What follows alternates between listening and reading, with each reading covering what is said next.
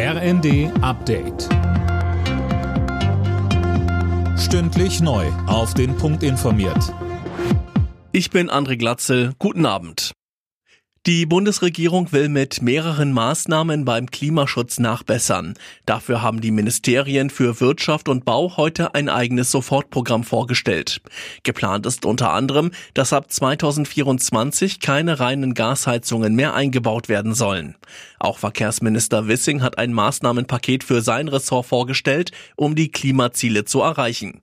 Er sagte, wir wollen es erreichen, indem wir den Ausbau der Ladeinfrastruktur für Pkw und Nutzfahrzeuge konsequent vorantreiben. Zu dem Programm gehört auch eine Ausbau- und Qualitätsoffensive im ÖPNV. Sie wissen, das liegt mir besonders am Herzen. In den ukrainischen Häfen stecken Millionen Tonnen Weizen fest. Und es wird wohl auch erstmal so bleiben. Nach den Verhandlungen zwischen Russland und der Ukraine gibt es keine Anzeichen für einen Durchbruch. Von türkischer Seite hieß es nur, die Gespräche in Istanbul seien zu Ende gegangen. Die Flutkatastrophe in Westdeutschland vor einem Jahr hat auch erhebliche Mängel beim Bevölkerungsschutz aufgezeigt.